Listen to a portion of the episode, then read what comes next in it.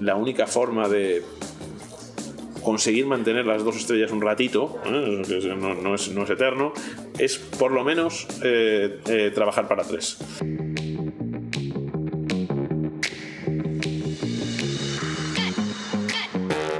Bienvenidos a nuestro podcast. Somos The Gas Journey y viajamos por todo el mundo explorando los mejores restaurantes y vamos conociendo a muchos chefs y expertos gastronómicos los cuales nos comparten sus experiencias y conocimientos.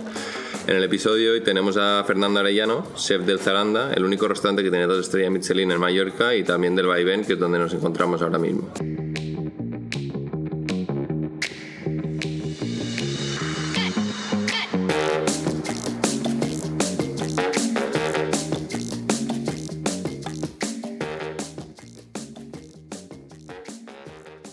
¿Qué tal está Fernando?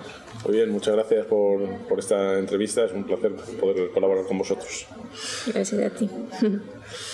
Bueno, eh, el Ceranda fue el, el, primer restaurante con, el, con al menos una estrella que posteamos en nuestro Instagram. Entonces, bueno, tenemos un especial recuerdo del lugar y fue una experiencia única que, y larga además, que siempre recordaremos cómo fue entrar al, al Castation Claret, entramos ahí a las 8, salimos a las 12 y media de la noche y, bueno, comimos un, menú lleno de todo tipo de detalles y platos que, que, bueno, que eran especiales, que tenías esos detalles que, que los recordamos pues eso todavía hoy perfectamente. Entonces, bueno, nos gustaría que nos cuentes un poco cómo, cómo, fue tu paso desde que empezaste en el mundo de la gastronomía hasta, hasta llegar a lo que es Zaranda hoy. Em, antes de abrir tu propio restaurante, ¿por, por dónde pasaste? Bueno, yo empecé en esto fregando platos, un poco de forma, de forma eh, casual. Eh, fui bueno, yo me, solía enviar mi madre a estudiar inglés a, a, Dublín en los veranos y bueno, pues eh, hubo un momento en, la vida, pues allá por los 17 años, por ahí que estaba un poquito, pues eh, digamos, con muy poquita orientación y me dedicaba más bien a perder el tiempo y demás y no tenía muy claro qué hacer o qué no hacer, pero eh, siempre se me ha dado bastante bien el tema de, de los idiomas y siempre tenido un poquito pues ese ese natural interés por, por, viajar, por salir un poco tal vez de, de, mi entorno rutinario, ¿no? Eso era algo que siempre pues me incentivaba y me, y me, resultaba, me resultaba reconfortante, gratificante y encontraba mi mejor, la mejor versión de mí, de mí mismo. Entonces, bueno, ya digo, como tenía costumbre desde, desde los 14 años que empezó mi madre a mandarme en los veranos a Irlanda a aprender inglés y demás, eh, eh, llegó el, el, año en el que, digamos, en el que cumplí los 17 y bueno, pues porque no había sido, no, no se habían dado bien los estudios ese año, tal, ya digo, como estaba una, un poquito una versión rebelde de mí, pues eh, ese año no me mandó. Eh, y seguí un poco pues eh, haciendo poco o nada. Luego pues a los 18 me puse a estudiar pues perdón a los 17 cumplidos hasta los 18 estaba en, teoría estaba estudiando co pero tampoco hice absolutamente nada. Y ya digo no tenía muy claro qué hacer en, eh, qué hacer o qué no hacer en la vida. Y bueno pues cuando llegó aquel verano que tenía 18 años recién cumplidos en, en el año 96 pues decidí irme un poquito a, buscarme la vida a, a, Dublín. Y bueno pues porque había estado allí ya digo varios años yendo como estudiante y era un recuerdo muy grato y conocía y demás. Y bueno pues había oportunidades que había estado mirando un poquito pues a través de anuncios y demás. Y me fui para allá y me puse a fregar platos en un, hotel en un hotel de, de, nivel allí en, en, en, Dublín. Y bueno pues este es el primer contacto que tuve realmente con el mundo de la hostelería y de la gastronomía. Eh, sí es cierto que mis abuelos eran, eran panaderos y que, bueno, pues por circunstancias personales eh, perdí un poco el miedo a, a, meterme en, en, la cocina de que era muy jovencito, porque, bueno, eh, mi madre y mi padre se, se separaron cuando yo era, era, tenía cuatro años y, bueno, pues mi madre siempre ha estado trabajando y yo he tenido que más de una vez pues hacerme la comida y demás desde que era muy joven. Entonces esto, pues quieras que no, no es que digas que desarrollas talento de esta forma, pero al menos pierdes el miedo al fuego, ¿no? Que yo recuerdo, pues en aquellos momentos eh, de los chicos de mi edad pues, no eran capaces ni de calentarse la leche, ¿no? Como bien dice. Eh, y bueno, pues sin más, eh, ya digo, me fui a, me fui a, trabajar a, a, Dublín y bueno, pues cuando llevaba allí un, tiempo, dije, oye, aquí no estoy mal, la verdad estoy bien, no tenía muy claro qué hacer y qué no hacer en el, en el, en el digamos, como, como oficio, como profesión y aunque nunca he sido tampoco especialmente malo como estudiante, tampoco es que me llamase mucho la atención lo de ir a la universidad y demás y dedicar un, siete, ocho años de mi vida más a, estudiar, ¿no? que tenía ese afán por por ser independiente y por hacer la vida por mí mismo. Y bueno pues eso es un poquito también lo que, lo que me permitía el hecho de estar trabajando y demás. Eh, pero claro siempre con, con, cierta, con cierto enfoque a, buscar un, porvenir digamos a medio o largo plazo ¿no? entonces eh, me llamó la atención el tema de la, de, la, de la, cocina me llamó la atención tanto la uniformidad como el estilo de, el estilo de, de vida de de los cocineros y demás. Y bueno, pues decidí probar suerte en, el, mundo de la, de, la cocina y, tuve la suerte, tuve la suerte cuando me puse a buscar trabajos, tuve la suerte de forma completamente casual de caer en muy buenas manos eh, desde el minuto uno eh, y la verdad es que mm, eh, llegué a un restaurante que bueno en aquel momento tenía un Big Gourmand en en, Michelin eh, y el chef de aquel restaurante todavía lo recuerdo como, como, un gran referente, sigo teniendo relación con él, estamos hablando de un sitio en el que estuve hace más de 20 años, sigo teniendo relación con él, de hecho bueno, cuando nos dieron la segunda estrella aquí en, en, um, en Zelanda, en Mallorca, pues eh, una de las primeras personas en las que pensé, evidentemente, fue él, que ya digo, he tenido contacto todos estos años con él, enseguida pues, nos escribimos y demás, y ese año hicimos una celebración especial con varios colegas eh, hicimos un evento, varios colegas que habían recibido en los últimos dos años dos estrellas Michelin, hicimos un evento y tal, y lo primero que hice fue, fue invitarle. Eh, y bueno, pues eh, he estado ya aquí dos veces en, en, Mallorca. Quiero decir que era una persona que para mí fue un, fue un referente y me puso en el, en el sitio en el que tenía que estar. Y de ahí pues pasé al primer restaurante con una estrella Michelin también en Dublín, luego a otro restaurante con dos estrellas Michelin en, en, en Dublín también. Mientras tanto, fui haciendo escuela de hostelería, la cual es este mismo chef que comentaba fue el que me metió en la escuela de hostelería digamos, eh, eh, en, un formato que, viene de Francia, es el, el apprentissage, o sea que estás, estás eh, trabajando de forma, digamos, jornada completa y a la vez en los días libres haces la formación en la escuela hostelería, en vez de ser dos años, es tres años, estuve tres años así, luego de ahí me fui a, Londres a trabajar con, con, con los hermanos Roux en, en de ahí bueno, aparte hice varios stats después, una vez que terminé allí el periplo en, en Legabros, hice varios stats mm, gracias a, precisamente a, Michel Roux. Hice varios stats en, los restaurantes eh, referentes en aquel momento en Londres, es decir, eh, todos los dos y tres estrellas Michelin. Eh, y de ahí me fui a trabajar al sur de Italia con la, con la familia Iacarino y luego mm, eh, regresé a España, esto ya con, con 25, 26 años, estuve trabajando en, perdón, con 24 años, estuve trabajando en, con Santi Santa María en el Raco de Canfabas.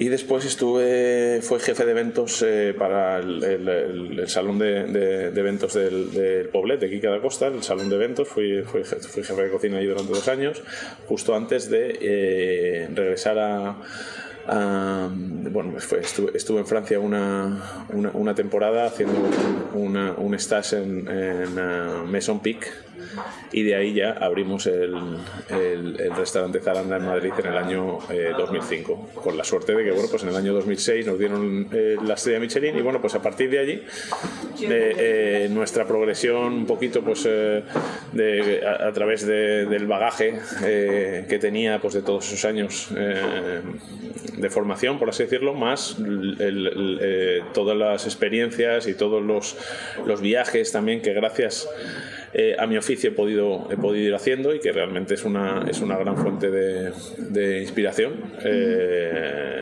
y por supuesto el, el, entorno, que también el hecho pues, de, salir de Madrid cuando nos vinimos para acá, para Mallorca, y mm, cambiar un poquito de entorno hizo que nos reinventásemos. Es decir, todos estos cambios de piel también hacen un poco que, que se produzca esta, esta evolución, eh, tanto a nivel personal como a nivel, a nivel profesional. Y yo creo que es un poco pues, eh, lo que hace que mm, desde hace veintipico años que, que empecé en este oficio, pues hasta hoy pues hayamos eh, digamos ido cosechando ¿no? todos estos eh, todo, todo, todo este conocimiento todo este eh, todas estas experiencias que nos permiten hacer por lo que hacemos hoy en día wow pues sí mucho mucho fondo sí lo que te iba a preguntar de cómo fue tu paso al abrir el Saranda en en Madrid? Porque eras, bueno, yo no tenía en mente todo tu recorrido, porque vi 27 años, bastante joven, pero ahora entiendo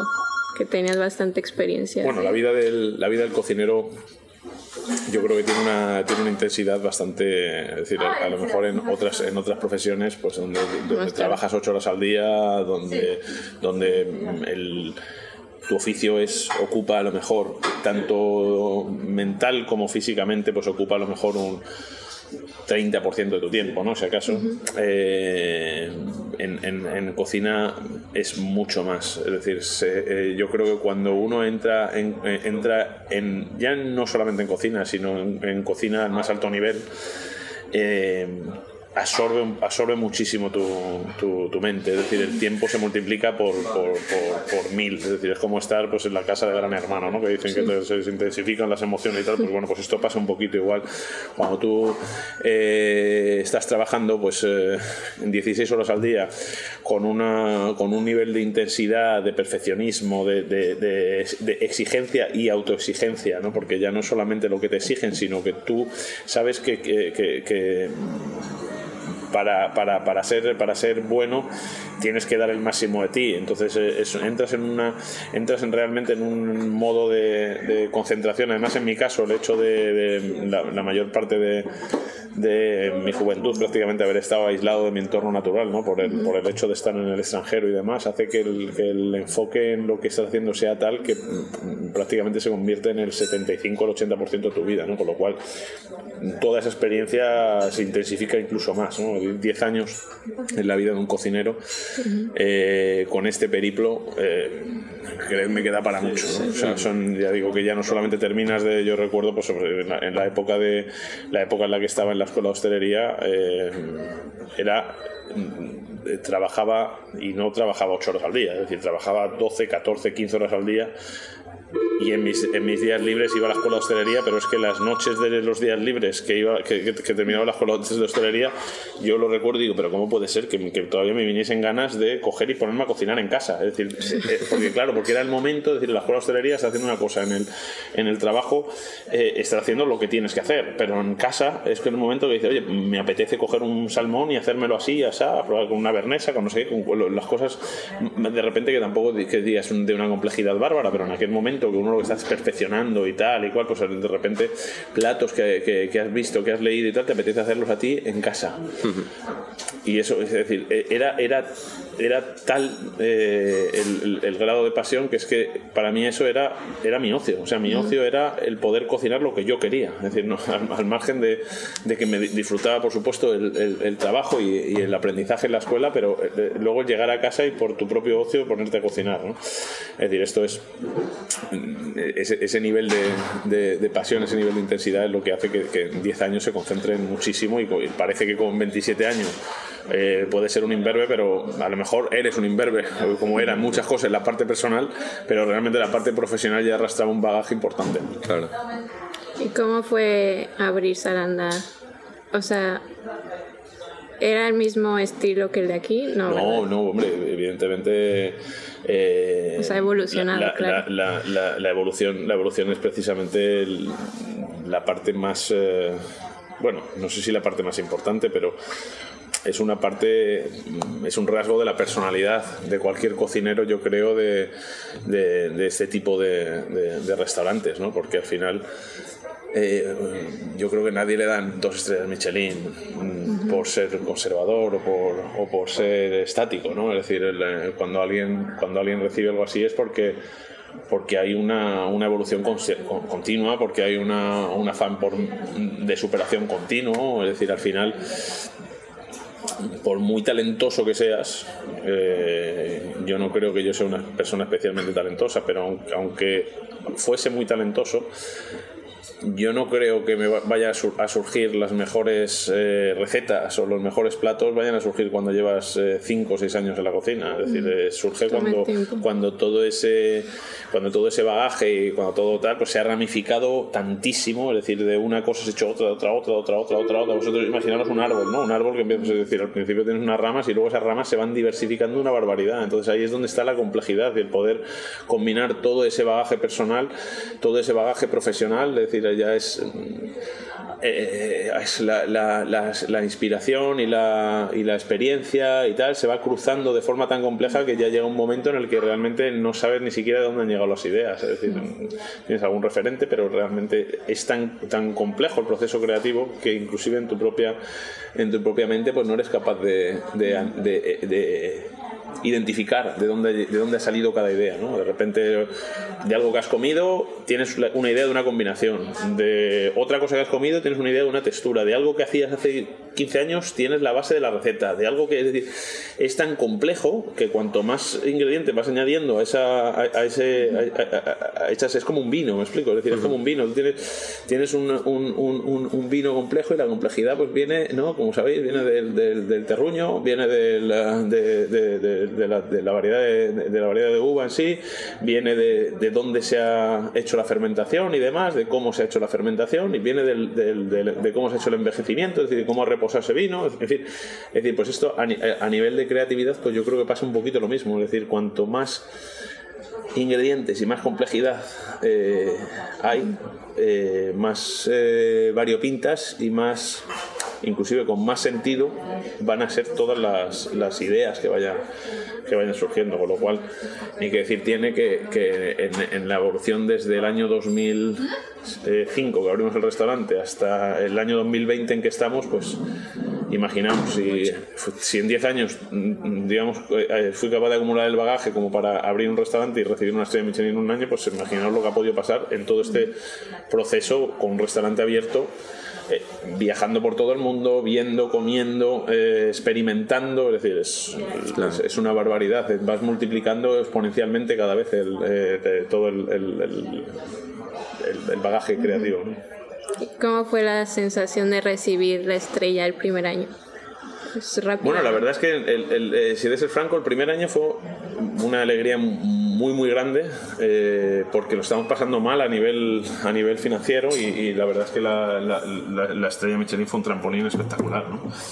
Eh, pero también es cierto que llegó muy pronto ¿eh? con lo cual tampoco dio como para como para haberla asimilado no no deseado con tanta digamos con tanto entusiasmo ¿no? es decir realmente mm, era más un sueño que decir sería un milagro ¿no? que nos dicen una estrella de Michelin porque en efecto en la primera visita que tuve de Michelin mm, ya que yo los que yo supiese porque sí que habían estado antes pero yo no lo sabía fue el día 24 de mayo de, el día de antes de mi cumpleaños precisamente lo recuerdo muy bien del, ya digo, pues del primer año, del año 2005, el, perdón, miento, del año 2006, porque abrimos en el 2005, ¿eh? pero eh, al final, o sea, abrimos en septiembre del 2005, esto fue en, en 2006.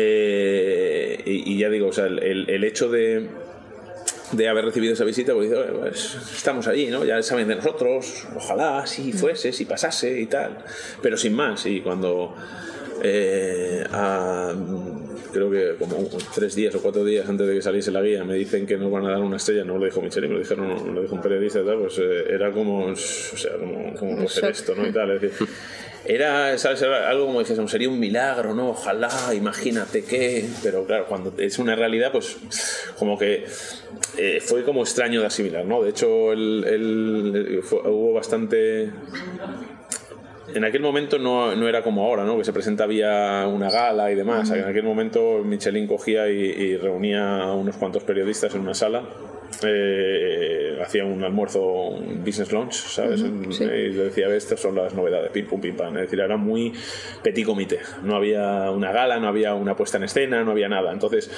en ese momento, en el momento en el que eso pasaba, se les daba además la nota de prensa a, a, los periodistas y ya se hacían las diferentes publicaciones en los medios, que era como funcionaba antes. Pero antes de que eso pasase, siempre había alguna filtración. Y esas filtraciones siempre se especula, eh, o siempre se especulaba si eran o no eran oficiales, pero había eh, un par de medios que sabíamos que si lo decían era verdad. ¿eh? ¿Qué pasa? Que en la guía creo que es creo que daban o sea daban esta y antes también el mundo de internet era no era tan big tan grande como ahora es decir no era una cosa que dices ¡pam! ha salido y ya está ahí los, está en internet en un segundo y ya lo sabe todo el mundo no En aquel momento daban la, la, rueda de prensa. Un miércoles y el jueves salía ya en prensa. Nadie sabía mucho más vía internet antes, es decir, nadie sabía mucho más. Entonces, a nosotros nos lo dijeron el sábado. Un periodista a través de una filtración, pero ese, ese mismo periodista no lo dijo, se lo dijo a otro colega eh, al que no se la dieron. Es decir, el riesgo al que después no se la dieron. El riesgo era, bárbaro, pero claro, a mí yo recuerdo que en aquel momento le dieron también la segunda estrella ese mismo, ese mismo día le dieron y le notificaron también, igual, el mismo periodista, a, a Quique da Costa le dijo, te dan la segunda estrella y a nosotros nos daban la, la primera estrella. Yo hablé con oye, tal, y esto, y me dijo, mira, Fernando, no habrá ni una botella de Coca-Cola. me, dijo, me dijo él, pero claro, yo llevo por un poquito por el entusiasmo y porque este periodista dice, no, ahora me voy para allá, tal, y abrimos champán y no sé qué y tal. Bueno, en total que ese día festejamos. Al final, ese sábado ya festejamos, todo tal, hasta las tantas, música en el restaurante, pum, pum, pum. Me dijo, tú no, tranquilo, esto es 100%, esto no sé qué tal. Pues el mismo periodista que nos lo dijo a nosotros hizo también la celebración, abrió champán con otro, con otro eh, eh, chef al que no se la dieron después. que, fue una, fue una, una grandísima putada.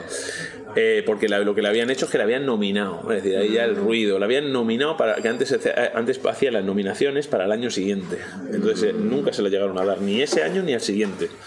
Pero bueno, el caso es que nosotros celebramos y en efecto no la dieron fue el, ya digo que nos costaba tanto asimilarlo que esto fue un sábado el domingo con la resaca del tacatá y el, fue, no fue hasta el lunes bueno, de hecho, el domingo ya miento, ya celebramos con la plantilla, fuimos a comer un restaurante y tal, tremendo error.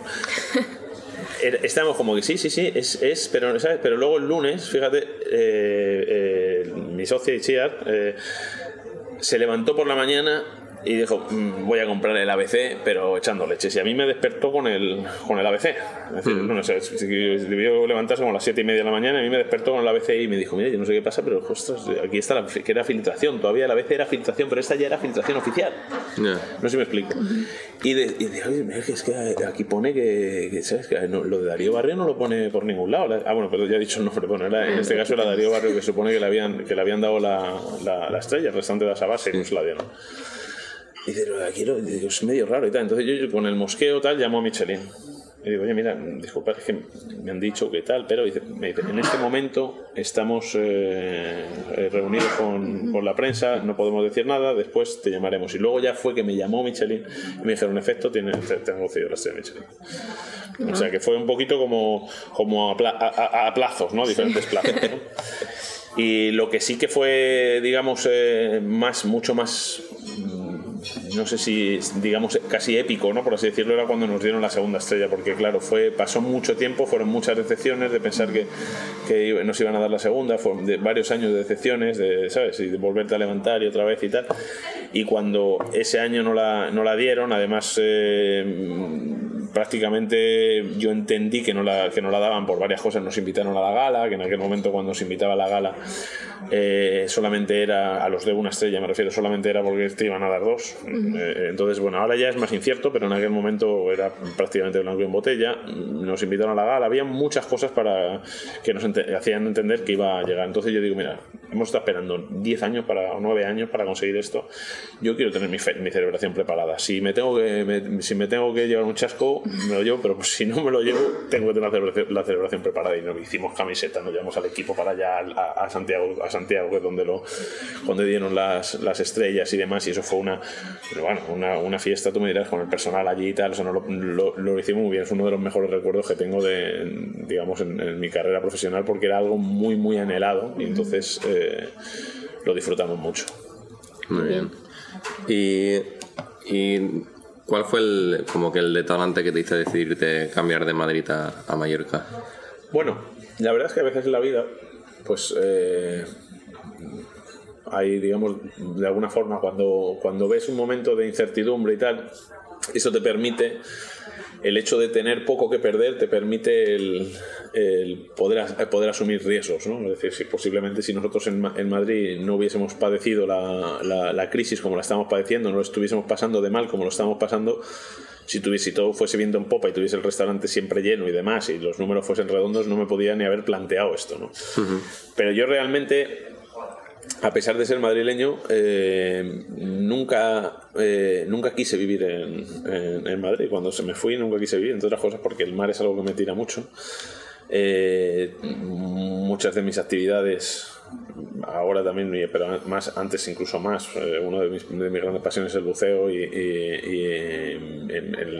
trataba de irme todo lo que podía, casi en, temporada, casi fin de semana tras fin de semana nos íbamos a la costa a bucear y demás. Eh, y bueno, eh, yo venía de haber vivido en Italia, es decir, tenía muchas, tenía mucho, anhelaba mucho la costa, había, había vivido en, en, Cataluña, había vivido luego en Denia y demás, pero bueno, cuando abrimos el restaurante creímos que Madrid había más oportunidades, digamos, de, hacer las cosas en Madrid, eh, digamos, eh, era, es, una, es una ciudad para todos y demás. Entonces, bueno, nos fuimos a Madrid, era mi ciudad también, tenía, mm, digamos, por así decirlo, el, networking, eh, era más sencillo, tanto a nivel de clientes, mis socios también eran de Madrid, es decir, tenían el aporte de clientes, de su entorno también y demás. Es decir, había muchas cosas que decían, vámonos a Madrid. Y nos fuimos a Madrid y cuando, o sea, yo adoro Madrid y me encanta ir, ir a Madrid, pero bueno, sí que es verdad que en el día a día pues es mucho más agradable vivir en, en, un sitio como, como Mallorca. ¿no? Entonces, bueno, pues eh, ya digo, cuando todo iba estupendo y estamos eh, fenomenal y tal, pues uno no le da por pensar y sí, y sí, ¿no? Pero cuando las cosas no vienen bien dadas, este, tiene un poquito cansado eh, ciertas cosas de, de, de, Madrid, de la ciudad, ya no solo en el día a día, sino en el entorno, la gente, cierto, eh, estas, había ciertos elitismos en Madrid, ciertas cosas que, bueno, mm, digámoslo así, eh, está muy bien mientras que mientras que tienes la parte positiva, pero cuando la parte positiva ya no la tienes tan clara porque estás pasando mm, dificultades económicas y demás, y además le sumas todo, todo, todo, ese, todo ese lastre ¿no? que tiene, pues dices, oye, no tenemos ninguna atadura con la, con, la ciudad, ¿no? Es decir, y ya digo, este, estamos en un momento en el que estamos eh, mirando opciones, eh, incorporar nuevos socios y demás. Y aquí tenía, yo tenía un, un, conocido amigo de varios años que estaba, bueno, pues vino a, a, comer al restaurante y estuvimos hablando un poquito, pues eh, como él era hostelero y tal, pues yo le, yo le, yo le comenté la situación en la que estamos, y me dijo, bueno, ¿y qué tal? Ahora bueno, con la crisis, empezamos a hablar y tuvimos, una, tuvimos una charla después de comer y tal. Y, y dije, pues no, la verdad pues que sí, este, estamos receptivos también, eh, hemos estado, estado, hablando con hoteles, porque había estado hablando con hoteles en, en, en Madrid también, de la posibilidad de, de que nos cediesen un, un, local, es decir, hacer, en fin, eh, varias, varias cosas que muchos colegas hicieron en ese momento. ¿no?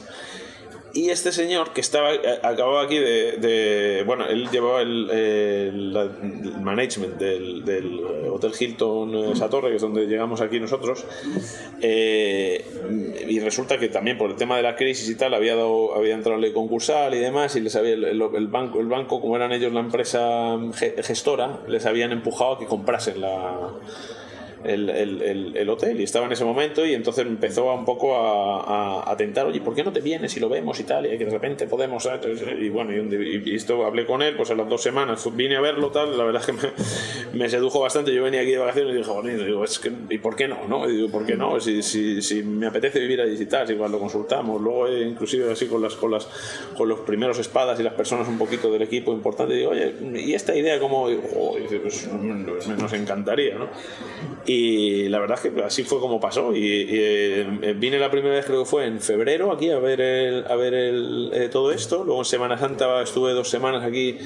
Eh, todavía no habíamos ni firmado el, el, acuerdo y demás. Y, bueno, pues entre eso y, en mayo que nos movimos aquí, pues empecé a hacer un poco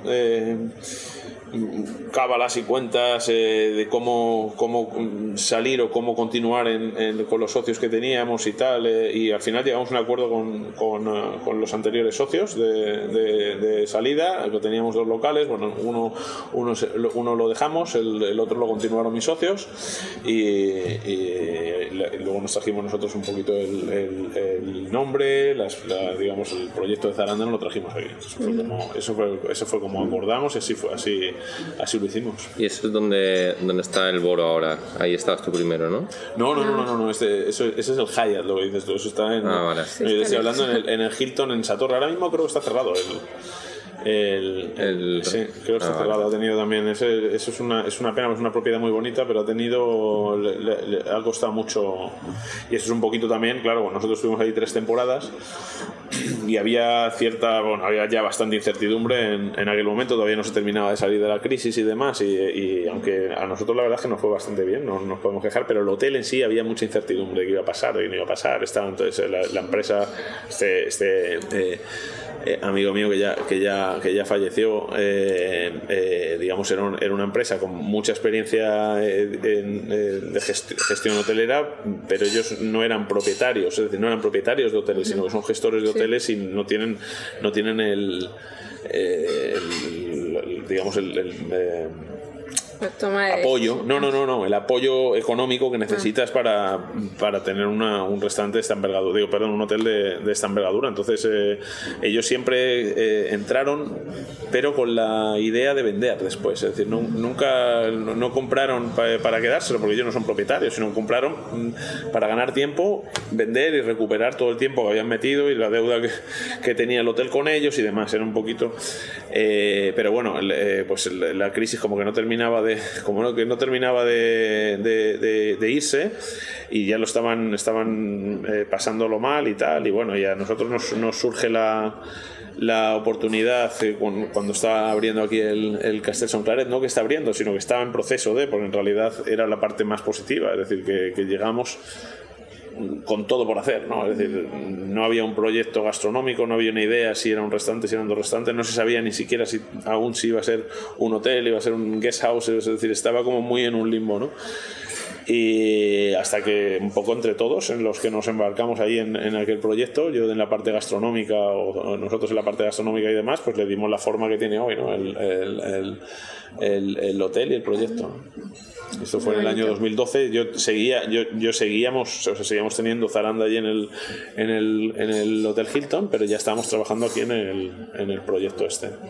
Uno de los probablemente restaurantes más bonitos que, que conocemos. La verdad que esa ubicación es... Sí, no, es Muy fantástico. Sí, sí, sí, sí. Aparte yo amante y orgullo de la Sierra Tramontana. Entonces, Es una joyita, la verdad. Bueno, nosotros cuando vinimos a, a tu restaurante, el que está en Castellón Claret ahora, eh, vimos mucha como que mucha influencia asiática de Medio Oriente eh, nos acordamos de esa especie de pho y o la pastila esta también marroquí el, el pichón Dakar Eh, entonces es- estas influencias de, de dónde las sacas de dónde te has inspirado para Bueno, ya digo que gracias a, aparte de que un poco mi esencia, digamos que soy una persona que eh, tal vez por ese, por ese alma viajera ¿no? que, he tenido, que he tenido siempre, no siento así como otras personas que tienen una- unas raíces muy, muy profundas. ¿no? Yo, yo soy una persona, me considero un ciudadano del mundo, eh, me encanta, eh, creo que hay en general en el mundo muchas cosas más que nos unen de las que nos separan eh, a, a, a a todos los, los- hombres y me siento cómodo casi en, cualquier sitio del mundo. Entonces esto también me da una, una capacidad de, de absorción eh, y de casi de de cambiar de piel, ¿no? Es decir, yo voy a un... Soy un poquito como, como, como Tintín, ¿no? Eh, Llego, llego- llego a los sitios y ¿sabes? prácticamente me, me, me cambio, me, me transformo en, en- en- en- en- a- a- siempre en la medida de, de- de las cosas, pero me transformo prácticamente en un local, ¿no? Por. Entonces, me encanta viajar desde siempre, viaja muchísimo y ahora, gracias a mi oficio, pues viajo aún más. Eh, y y el, el- el viajar, la verdad es que me supone una, una fuente de inspiración eh, brutal. Eh, me cuesta mucho me cuesta mucho no, no ser influenciado. Es decir, yo creo que todos tenemos, eh, todos los cocineros tenemos influencias o tenemos eh, cosas que nos hacen mm, derivar nuestro estilo a, a, donde, a, donde, a donde estamos cada uno, ¿no? Y tiene mucho que ver pues, con nuestra personalidad y nuestro estilo de vida, ¿no? Es decir, no es, no es algo aislado la parte eh, profesional de la parte personal. Y entonces, eh, en mi caso, así como tal vez hay, hay muchos eh, colegas que pueden sentir tal vez más inspiración o sienten inspiración yendo a comer a casa de otros, de otros colegas y, ¿sabes? Con técnicas, técnicas nuevas que ven en otros restaurantes, digamos, de, nuestro nivel y demás yo ahí veo un poquito más en ese tipo de experiencias, que no quiere decir que no me gusten o que no pueden llegar a ser también eh, eh, pueden incentivar, incentivar de alguna forma la creatividad. Pero yo aquí en este tipo de experiencias siento más el, el, puzzle ya hecho. Es decir, esto es, esto ah, eh, eh, llegas a un restaurante de estos y el, y, el puzzle ya está hecho a la medida o la manera del, del, cocinero. ¿no? Sin embargo, yo cuando voy y me, dedico a, a, comer en los diferentes sitios del mundo, sobre todo a nivel de eh, callejero, a nivel popular, a nivel tradicional, es decir, todo sin refinar, todo en su más estado eh, bruto, por así decirlo, esto eh, a mí me resulta eh, como las piezas de un puzzle sin hacer. Entonces, que es lo divertido, ¿no? Porque nadie se compra un puzzle para que se lo den hecho. Es decir, la, parte bonita es el, tener nosotros el, piezas y componer el puzzle. Entonces, pues un poquito lo que hablábamos antes también con el tema de la creatividad y tal. Es decir, es mucho más gratificante hacer un puzzle de mil piezas que hacer uno de 20, ¿no? Por así decirlo. Bueno, pues esto es un poquito lo mismo. A medida que pasan años, viajas, ves, comes y demás, pues eh, vas, vas eh, eh, tomando piezas del puzzle. En, en, algunos momentos es muy identificable de dónde vienen las cosas, es muy identificable por un tercero, me refiero, es decir, inclusive por mí mismo, ¿no? Pero decir, tú hablas, ves una, una, una, una pastilla de una, una pastela, pastilla de, de pichón y es evidente dónde viene, es decir, es una, pero a lo mejor hay otros otros platos eh, donde cuesta un poquito más identificar de dónde pueden venir las ideas, a lo mejor inclusive a algunos les puede parecer una una barbarie, es decir, pero tiene un, todo tiene un sentido y todo tiene una razón por qué y todo viene de algún lado. No sé si me explico, es decir, entonces, eh, ya digo que sí, que una de las partes para mí que más, que más inspira mi creatividad es desde luego los, los, los viajes. Eh, sobre todo porque bueno pues eh, eh, en muchos de ellos encuentro las conexiones entre, entre culturas que, no hubiese hubiese pensado que, que, no había prácticamente. Mm. y sin embargo hay, hay, muchísima conexión entre cómo comemos lo que comemos eh, nosotros y lo que comen los japoneses lo que comen los chinos lo que comen tal. Hay muchísimas conexiones que no, tampoco tengo la, la, riqueza cultural como para ser capaz de identificar a cada una, pero sí que, sí que me llama la atención, sobre todo, que hay muchísimas más cosas, cuanto más viajas te das cuenta que hay muchísimas más cosas que nos unen de las que nos separan. Claro. Entonces, eh, lo, que me, lo que me hace el, el, viajar sencillamente es el complejizar o enriquecer eh, mis, mis propios gustos mis propios gustos y mis, y mis, y mis propios recuerdos. ¿no? O sea, es decir, siempre que no es que digas que es una cosa que, que, viene de Marte, no, es una cosa que es nuestra, a lo mejor eh, cuesta más identificarla, pero que es, es, es, igualmente, digamos, patrimonio de la humanidad. ¿no? Todo está y eso es un poquito. Eh, y hoy en día, además, que si antes ya este, este tipo de claxon culinario ya se daba eh, hace cientos y cientos de años con, con todos los, los, los, viajes, las conquistas, las eh, eh digamos el, el, el, descubrimiento, el movimiento de ingredientes, eh, de llevar cocinas de aquí a América, de traer de vuelta ingredientes de América aquí, eh, las especias de, de, la India y demás, es decir, todas estas cosas han pasado durante años, pues imagínate ahora que vienen en avión en cinco minutos, no somos capaces de contener el coronavirus, esta, esta parte, pues, con, el, con, la, con las influencias culinarias del mundo, pues pasa igual, al final eh, yo creo que se trata de, adquirir el máximo bagaje posible, disfrutar, disfrutar comiendo y, transmitir esas emociones que tú has, eh, vivido en, los diferentes sitios que han pasado a través de tu filtro, que se han refinado, que se han adaptado un poquito a, a tus ideas y a tu forma de ver eh, la cocina y a tus técnicas y transmitirlas pues un poquito una, vez, una vez ya pasadas por tu mano, ¿no? por así decirlo.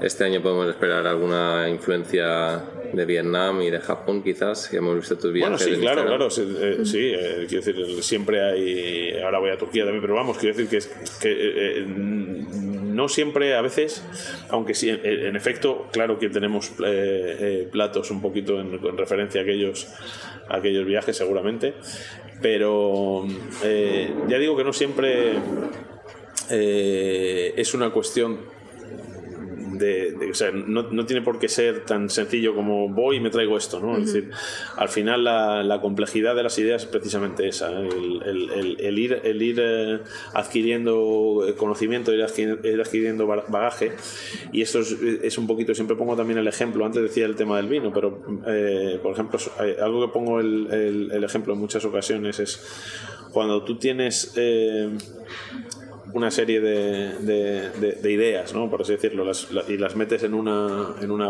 en una botella, eh, pues hombre, puede ser lo mezclas un poquito y tal y, lo abres y puede ser una Coca-Cola hay toda una serie de cosas mezcladas pum pum pum pum, en, un ratito y lo abres. O puede ser eh, una cosa como, como es un champán ¿no? es decir le hemos añadido el vino le hemos añadido el, el, licor de expedición y demás le hemos dejado que vuelva a fermentar y tal y decir eh, no sé si me explico. Y, y pasado un tiempo ha surgido una idea que es una idea pues refinada, no es, no es una idea con, con como una Coca-Cola, no, es decir, mucha acidez, mucho dulce, mucho tal, mucho cual, las burbujitas y todo muy bien, muy vivo y tal, pero sin un trasfondo, sin unos matices, sin un tal, que eso lo conseguimos pues cuando hay una idea que está eh, desarrollada y sobre todo que está ensamblada con un bagaje eh, y, una, y, una, y, una, y una técnica y una, una pasión por el, por, el, por el producto y por, y por la cocina de base y demás eh,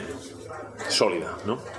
Por ejemplo, en el caso de la pastela, pues eh, evidentemente si tienes una pastela, mm, tal, que puede ser una pastela cualesquiera, no, pero en esa pastela hay un estofado eh, de pichón hecho con un, con un, fondo de pichón como toca. Es decir, hay una serie de, de, de, cosas que no es solamente el coger y, y meter una, un poquito de carne en, en, en una eh, en un poquito de, pasta de, pasta brick, ¿no? que solo hace un tonto, por así decirlo, sino que hay, hay Claro, hay todo un procedimiento. hay, años de experiencia en, una, en, un, en un bocado. Y bueno, ¿y con tu restaurante Zaranda te gustaría alcanzar las, las tres estrellas? ¿Lo, buscas a día de hoy o es algo...? Bueno, yo creo que, las, las, tres estrellas es el máximo reconocimiento que puede tener un, un, chef. Es decir, yo durante, durante mis años de formación pues ha sido un poquito el referente, la vía Michelin siempre, ¿no? Entonces, evidentemente que el que tu referente eh, te reconozca, pues esto es, es lo máximo que le puede pasar a un cocinero. Es decir, eh, digámoslo así, si no me hubiese muerto a gusto eh, habiendo conseguido solo una estrella, ya tengo dos. Pues en aquel momento dije, bueno, ya me puedo, ya me puedo morir, ¿no? Por así decirlo, y tampoco me puedo, no me puedo quejar en, en exceso. El conseguir tres eh, es algo que no puede uno dejarse la vida por ello porque al final hay que ser consciente de que no todos lo podemos conseguir, es decir, si no, no tendría, no tendría gracia. Pero desde luego que, que si es algo que, eh, que, cualquier cocinero con dos estrellas Michelin no solamente, mm, eh, no solamente puede pensar en ello, sino que tiene la obligación de, de, marcárselo un poquito como, como, como meta, ¿no? Y es, eh, al final es, es, es, bien sencillo. Yo creo que tú tienes un, tienes un restaurante, un negocio con dos estrellas Michelin que cuanto menos sabes que si pierdes una, una estrella va a tener una va a tener un impacto importante en tu, en tu negocio, ¿no? Un negocio en el que trabaja una serie de personas y demás, ya no solamente tu negocio me, me apetece o no me apetece, sino que hay una serie de personas dependientes y demás.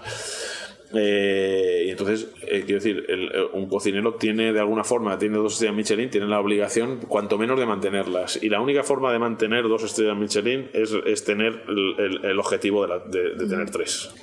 Porque si no, tarde o temprano, las dos caen también. Es decir, no puedes, no puedes pensar que dices, ah, bueno, dos estrellas, vamos ahora vamos a mantener dos estrellas. No, esto no es algo que.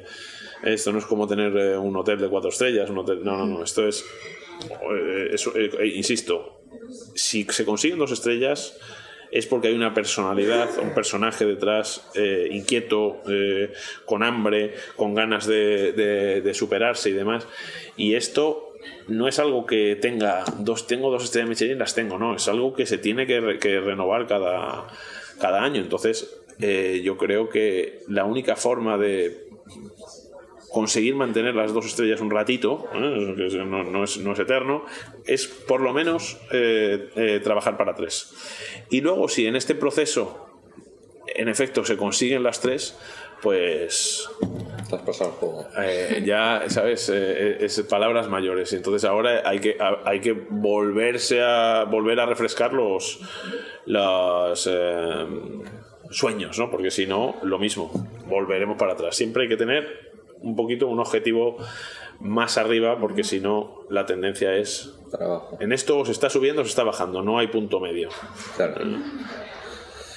Y, bueno, ahora hemos hablado todo de, lo que es el, Zaranda, pero también tienes el otro restaurante, que como decíamos antes, estamos aquí ahora, que es el Vaivén, que es uno que nosotros frecuentamos bastante, nos gusta mucho porque está en el puerto de Portals, que es preciosa la ubicación, se come muy bien. Entonces, bueno, eh, ¿Cuándo y cómo surgió el vaivén para ti? Bueno, Vaivén, eh, esto, es, esto como local es un, es un local de, ensueño, es decir, esto fue la casa de, antiguo eh, Tristán, es decir, el único restaurante, además de Zaranda, que ha tenido dos estrellas Michelin en, en, Baleares, con lo cual esto es, esto es un referente absoluto de la isla, es decir, el sitio posiblemente en el que mejor servicio se ha dado de España que yo, que yo recuerde. Eh, estuve comiendo aquí en el 2007, es decir, esto era, esto era, una, era otra liga. entonces, bueno, la verdad es que siempre ha sido un, un, local que me ha seducido y, y, en aquel momento, justo el año que nos, que nos dieron la segunda estrella, pues eh, este, este local se había quedado vacío y yo tenía relación con la propiedad y demás. Y un día, pues hablando, pues eh, surgió esa posibilidad. yo tenía una idea de, una, un poco una idea dentro de, siempre del ADN de cocina viajera y siempre del ADN de una cocina eh, de raíces sólidas, con mucho arraigo, a su vez mediterráneo, es decir, porque al final eh, no se trata de hacer una, una, cocina que venga de ningún lado, sino una cocina que se, tenga cierta identidad eh, a través de los ingredientes, a través de un poco del, del, estilo, pero con influencias pues muy eclécticas, ¿no? que es el, mm. es, el, es, el, es el, caso de la cocina de aquí de, de, Y al final esto es un poco, eh, si, si, si, Zaranda es el, um, la, la, la, alta costura, ¿no? es por así decirlo, es decir, es el donde hacemos un poquito los trajes a medida o a nuestra medida ¿no? y demás, esto es un poquito el preaporte. Es decir, esto aquí es un poco, pues aquí sí que intentamos hacer, tener una propuesta que se acomode más a, un espectro más amplio de, público, tanto a nivel, eh, eh, digamos, económico como, como a nivel de, de, gustos, eh, es decir, ser un, tanto más eh, comercial y que bueno, se, pueda, se pueda venir aquí, se pueda venir aquí tranquilamente con los, con los hijos, con, los, con los abuelos, con los amigos y demás, sin eh, llevarles a un, a un entorno pues que a veces es realmente uno va a zaranda y si no eres una persona que sepas que vas allí a, a, lo que vas, pues hombre, puedes estar un poquito desubicado, la verdad. ¿eh? Si vas ahí y bueno, me apetece comerme un solomillo con verduras, pues evidentemente no es el sitio donde ir. Eh, aquí también hay cabida para ese tipo de público que tal vez es un poquito más conservador o que quiere comerse un, buen pescado, una buena carne, un, arroz en, paella, como toca, una buena pasta y demás. Y luego eh, también hay, cabida para, sorpresas y para cosas un poco pues, diferentes a lo mejor, pero siempre, ya digo, desde un punto de vista más eh, familiar y más informal. Muy bien. Pues para acabar unas, unas preguntitas un poco generales que les hacemos a todos, se responde rápido con una palabra o dos. Y... Voy intentar eso, lo que más me cuesta. Em, ¿Cuál es el mejor restaurante que hayas, que hayas visitado en tu vida y cuál es el que más ilusión te haría ir que todavía no hayas ido?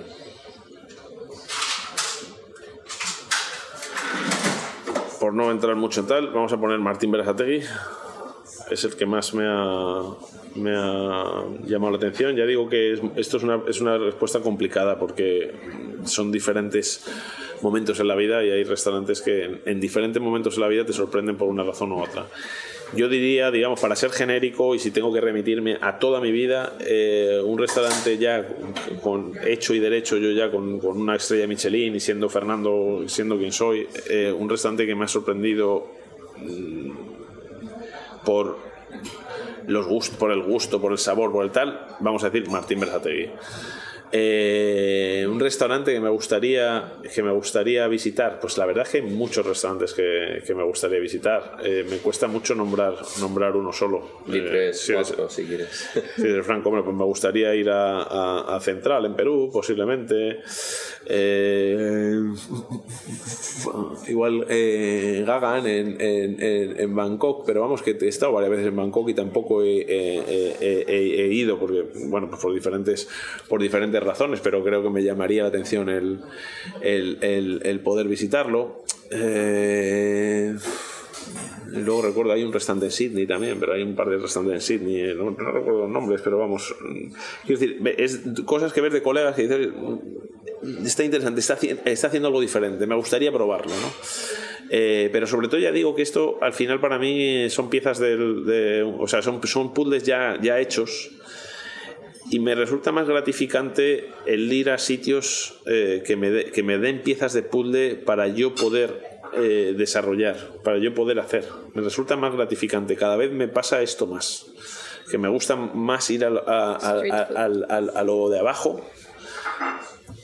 y me resulta mucho más incentivante y mucho más creativo y no eh, algo que, me, que me, eh, me, obligue o me empuje al agravio comparativo. No sé si me explico. Siempre, es decir, porque entras a un restaurante, ay, oh, esto, ostras, mira, yo podía haber hecho esto y esto tal.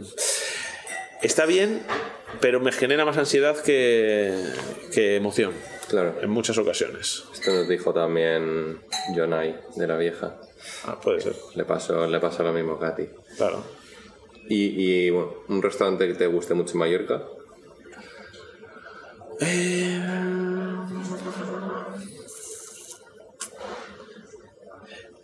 ¿Sabes qué pasa? Que me gusta mucho. Hay varios ¿eh? de, colegas que me gustan, me gustan bastante. Me gustaba, me gustaba mucho Santi Taura cuando estaba en Joseta, pero todavía no he estado en, el nuevo. Entonces, decir algo que, tal, porque sin haber estado, eh, por supuesto, me gusta, me gusta eh, Andreu Genestra eh, y me gusta, me gusta mucho Aromata de, de Andreu Genestra, es un restaurante eh, sencillo donde todo lo que come está, está bueno.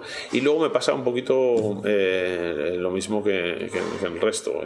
Me gustan mucho los sitios mm, básicos y tal, donde me relajo. ¿no? Me gusta, hay pizzerías que me encantan, ¿sabes? No necesariamente eh, me, preguntas a Fernando eh, dónde es tu sitio preferido para comer y me lo vas a, vas a poner que es una pizzería, pues ¿sabes?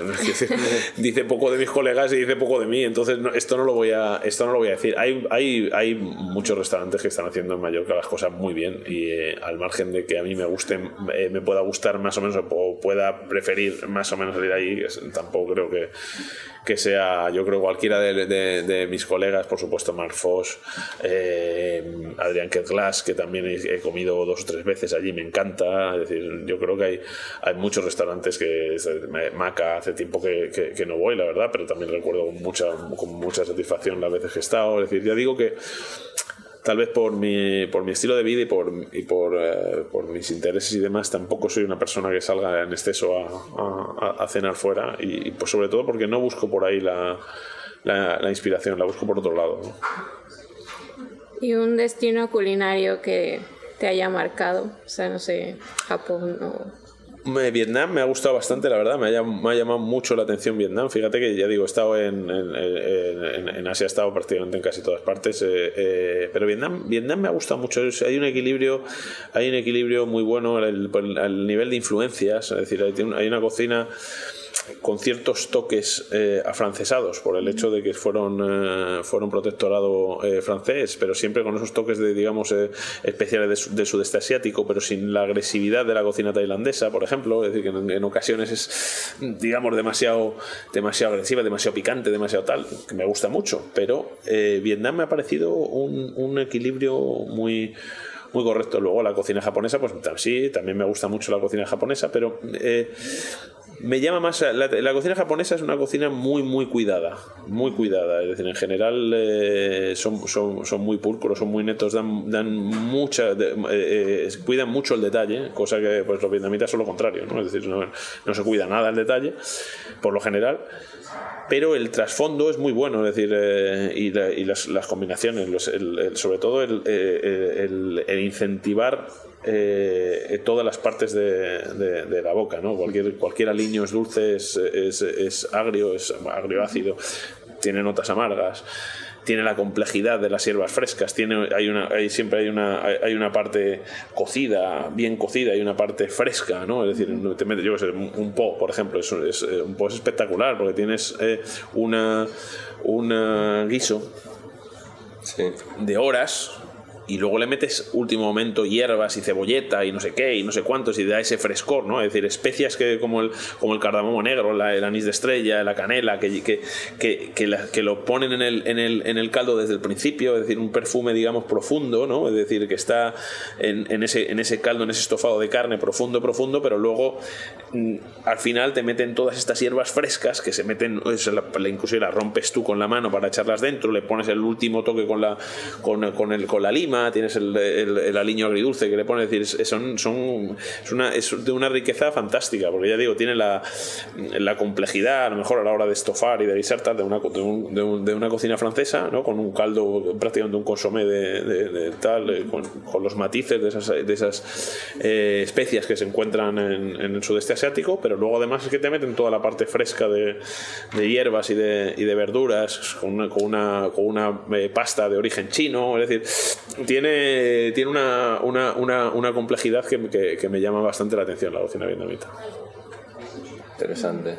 Suena contraria un poco a la japonesa, que busca más el umami y un poco más sabores quizás. Sí, bueno, y luego, luego, por ejemplo, es que además eh, eh, a mí me llamó la atención eh, en, la, en la cocina japonesa, para mal, disculpadme, la falta de, de, verduras, la falta de verduras, la falta de, ensaladas, la falta de... decir, yo francamente... Eh, a mí me cambió un poco el, el, el ritmo intestinal es estar allí. He estado que toman poquita es muy caro también, es verdad, es muy caro, todo lo que son verduras y demás es bastante, bastante caro y toman eh, eh, en el día a día mucho arroz, bastante proteína, bien sea vía huevo, vía tal, pero, pero verdura eh, no mucha, ¿eh? y sobre todo en sobre todo ensalada y demás, es decir, no, toman mucha fibra, toman poca fibra mm. en, en, tal. Y yo para mí, en, mi dieta en el día a día, es una cosa que, la verdura, las ensaladas y tal, yo no puedo vivir sin ensalada. Yo lo noto enseguida en el en el, en el estómago, en mi ritmo, en mi ritmo intestinal, como, como comentaba. Sin embargo, ya Corea es otra cosa. Es decir, Corea, fíjate, si tengo que comparar entre eh, Corea y Japón, es mucho más refinado eh, Japón. ¿eh? Japón, es decir, Japón te coge y te pone unas galletitas y te las, las pone en un lacito y no sé cuánto en un sobrecito y tal. Es una preciosidad. Es muy, inspira mucho, porque todo se convierte en un ritual. Pero después no estoy hablando de que no haya cosas extremadamente interesantes y súper cuidadas en Japón. Es la, es la pera. Hay una, detrás hay una cultura detrás de todo brutal. ¿eh? Es decir, es de, años y años y años y un saber hacer y una artesanía, digamos, eh, ancestral que es espectacular para el que viene fuera. Pero en la, en, la, dieta, en la riqueza culinaria y demás. Es decir, me parece que eh, Corea es más compleja que, que Japón. Sí. Bueno saberlo. Sí. Nuestro sueño es Japón, pero para mí, bueno, el suyo es Corea. Sí. Para mí, ya bueno, no es esto, esto hacer los dos. Y al final eh, es eh, Tokio Seúl son dos horas. Ya, ya. Hacer los dos y, tienes para valorar. Es decir, está, está. Así que bueno. Muy bien. Y, el... Ah, y un destino al que quieras ir, que no es. Perú. Sí, ese Perú me, Perú, me, Perú me falta. Perú me falta digamos, o sea, me faltan varios, ¿eh? También, cuidado, también China e India, ¿eh? Porque China, he estado, en Taiwán, he estado en Singapur, pero y, quiero decir, he estado en sitios donde eh, tal vez de repente puedes inclusive comer mejor eh, comida china que, en China, sobre todo porque hay una especie de decantación. En estos sitios hay una decantación de, de ciertas cosas interesantes ¿no? de, la, de, la, cocina china. Sin embargo, a lo mejor pues, depende de las zonas en las que vayas de China, pues es más eh, monotemático en cada, en, cada, en cada región sobre lo que es de aquella región ¿no? en sí. Eh, entonces, ya digo, no he estado en China, en la China profunda no he estado. Y me gustaría también conocer. Y lo que nunca he estado es en, es en India. Debo decir que por un lado eh, no es que la, comida india me llame en especial la atención. ¿eh? Es decir, sí que he comido comida india desde los principios bastante, porque estaba muy de moda en Londres, cuando estaba viviendo en Londres, en, inclusive en Dublín, antes inclusive que se pusiese de moda la cocina japonesa.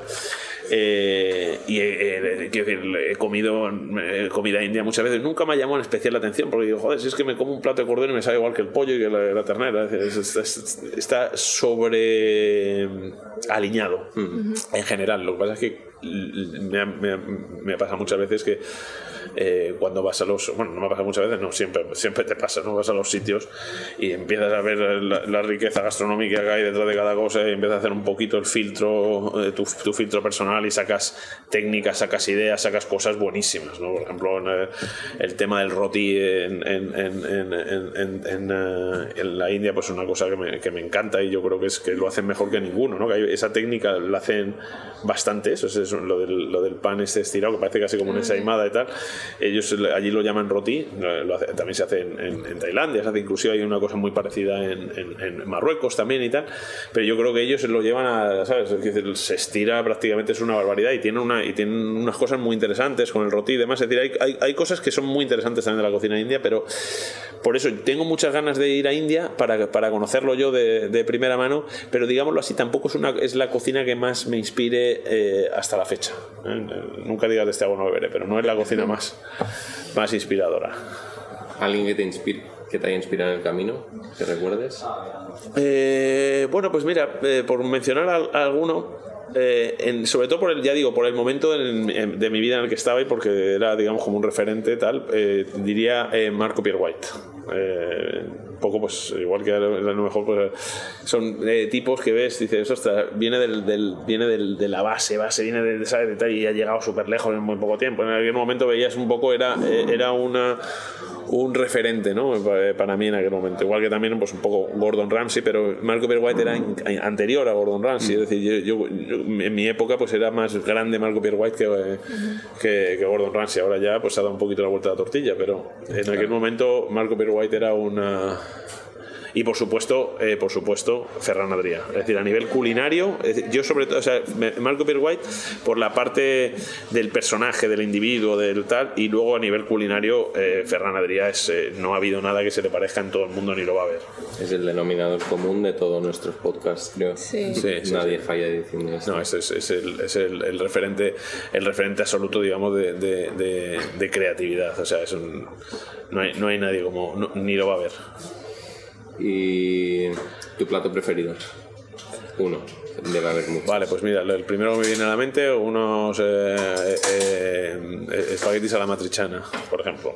Pero vamos, te digo que la paella valenciana, una, una, pizza napolitana como toca, hay muchas cosas que me vuelven loco. ¿Y en tu nevera qué no puede faltar? En mi, en mi, nevera que no puede faltar, pues mira, ahora mismo ensalada, ¿eh? lechuga, tomates, cebolla, pepino, remolacha, eh, pollo, como, como bastante pollo, la verdad. Eh, atún, atún, bien sea fresco, bien sea de lata, pero digamos que primo bastante la nutrición en mi día a día. O sea, hago como me gusta comer eh, rollo disfruto bien, pero sin, grandes emociones en el día a día, mm, digamos, me, fijo más en la parte nutricional.